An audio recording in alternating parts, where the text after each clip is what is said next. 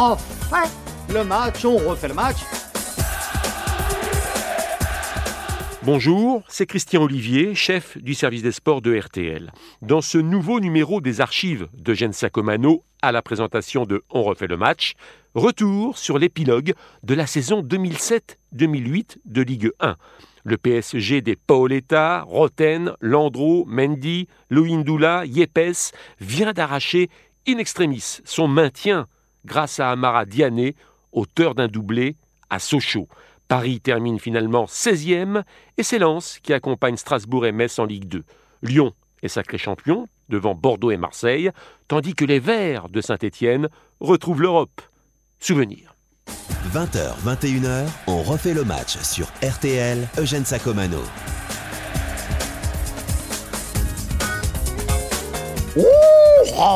Match, on refait le match après un week-end fantastique, on n'avait jamais vu ça.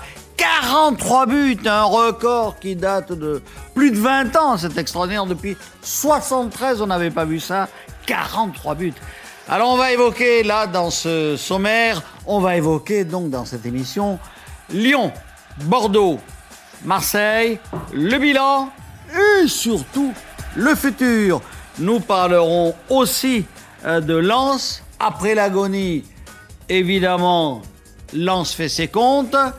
Paris, bah Paris, il faut repartir bien vite et très vite. Et puis les 30 bleus de Domenech, qui deviendront 23, on le sait, le 28 mai. Alors tout cela avec Rémine Gono. Rémine Gono de euh, la Maison, des, journalistes. Voilà. Bonjour, salut Sako. Salut, salut. Avec euh, Claude Askolovitch du Parisien. Non. Non Ah non, du Nouvel Obs Non. Il y a un très bon papier sur Bazin. Alors là, ça va faire un drame. Petit A dans la rédaction du Nouvel Obs. Ah si oui. on perd, petit B dans la rédaction du Parisien, Oui, si oui, j'arrive. oui. Bonjour, Eugène. Et petit C à l'équipe parce qu'il va y avoir des rumeurs. À l'équipe, il y aura des Bonjour rumeurs. Asco On peut pas Bonjour. confirmer le contact, Eugène, mais Voilà. Alors Vincent Marchenot, là on va bien dire de France Football tout de même. hein. Bonsoir Eugène. Salut Vincent. Et là Gilles Verdès, bien entendu, du journal Le Parisien. Aujourd'hui en France. Salut, aujourd'hui. bonsoir Eugène. Tu vois, j'ai déjà l'esprit maison. Et Bernard Lyons de l'équipe. Salut Sako. L'orage gronde. Le monde du foot tremble. Car voici venue l'heure du sac au chaud sur RTL. Le sac au chaud, bien évidemment, c'est un coup de colère généralement, mais c'est aussi un coup de cœur. Et le coup de cœur, cette semaine, c'est les Verts. Qui c'est le plus fort? Évidemment, Verts qui terminent à la cinquième place du classement et qui joueront la saison prochaine la Coupe de l'UEFA. Alors, dans un pays euh, comme le nôtre, eh bien, le, le vintage du football, c'est Saint-Etienne. Hein la nostalgie est toujours ce qu'elle était. Et c'est vrai que là où on assure une résurrection dorée à Claude François, où Jodassin est encore à la mode, eh bien, les Verts, eux aussi, reviennent à la mode. Et j'espère qu'ils vont nous régaler. Ça sera très, très bon pour le football français, car vous le savez, les Verts sont très aimés de la population. Il y a Marseille, c'est vrai, 42 000 abonnés, et Saint-Etienne. C'est les deux grosses équipes. Les grands-pères, eux, aimaient bien le stade de Reims, mais depuis quelques années, c'est Marseille et Saint-Etienne qui ramènent le plus de gens dans les stades. Et donc, euh, on est ravis que Saint-Étienne, dans un pays, encore une fois, où on aime les choristes, où on aime Bienvenue chez les Ch'tis, eh bien, que Saint-Étienne remonte sur l'estrade et nous régale On refait le match avec Eugène Sacomano. Est-ce qu'on peut commencer à parler du désastre euh, lensois? Ah ben non, c'est pas Liverpool. Voilà, c'est la, la leçon qu'on peut tirer. Parce que quand Lens s'est mis... Non, non, mais c'est- je suis sérieux. Quand a- s'est pris pour Liverpool à reconstruire la Gaillette, à, faire, à se couper de son, euh, de son vivier de populaire, il a perdu son âme dans la Gaillette. Ça lui a coûté beaucoup d'argent. Il a, fait- il a sorti aucun joueur et il s'est coupé de ses racines populaires. Mais je, je suis désolé, dès que Papin est arrivé, je vous l'ai dit.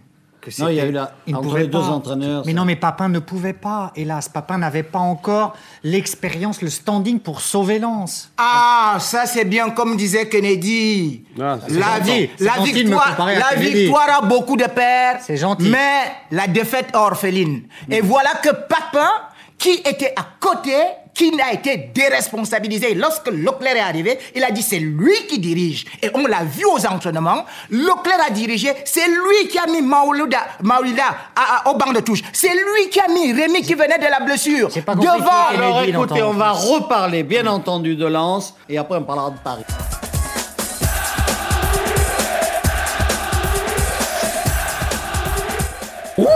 Refait le match, on refait le match. Nous étions en train de parler de l'équipe lensoise qui, hélas, tombe en division 2, mais il y a des raisons. Hein. C'est pas à cause de la, du dernier match et de ce match nul euh, plutôt honorable d'ailleurs contre Bordeaux que les Lensois euh, sont descendus. C'est à cause d'une saison complètement ratée. À qui la faute? Alors tout à l'heure, on a parlé des entraîneurs. On peut maintenant parler de la gestion générale du club Verdez. Quand on voit, quand on se souvient de cette équipe lançoise il y a deux trois saisons, ce formidable potentiel physique, les recruteurs du, R- du RC Lens, ceux qui organisent le club, sont largement coupables. Oui. Vincent Oui, enfin, Gervais Martel l'a reconnu, il a commis des erreurs, mais enfin c'est Oui. dommage parce qu'il a fait quand même du bon travail, on peut pas l'oublier non plus. Oui, il a. Ce qui est terrible pour lui, c'est qu'il va être récompensé en fêtant euh, son 20e anniversaire à la tête du club en Ligue Ouais, 2. en Ligue 2. Ça, c'est terrible pour quelqu'un qui a donné 20 Ils ans de sa vie remonteront dans son vite, club. ils remonteront vite avec ce public derrière. Le match, on refait le match.